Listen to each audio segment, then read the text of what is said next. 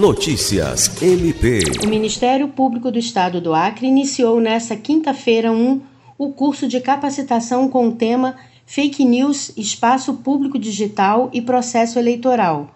O evento ocorre nos dias 1 e 2 de setembro, visando promover a formação de integrantes do Ministério Público e convidados quanto ao impacto social das fake news e as respostas judiciais ao fenômeno da desinformação no processo eleitoral.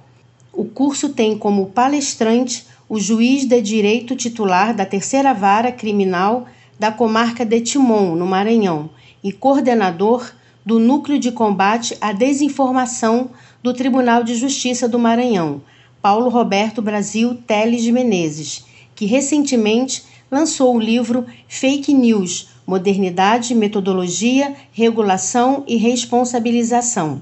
Durante a abertura da formação, o Procurador-Geral de Justiça Danilo Lovisaro do Nascimento falou sobre a relevância da temática e assinou o ato que institui a Comissão de Defesa da Informação no âmbito do Ministério Público Acreano.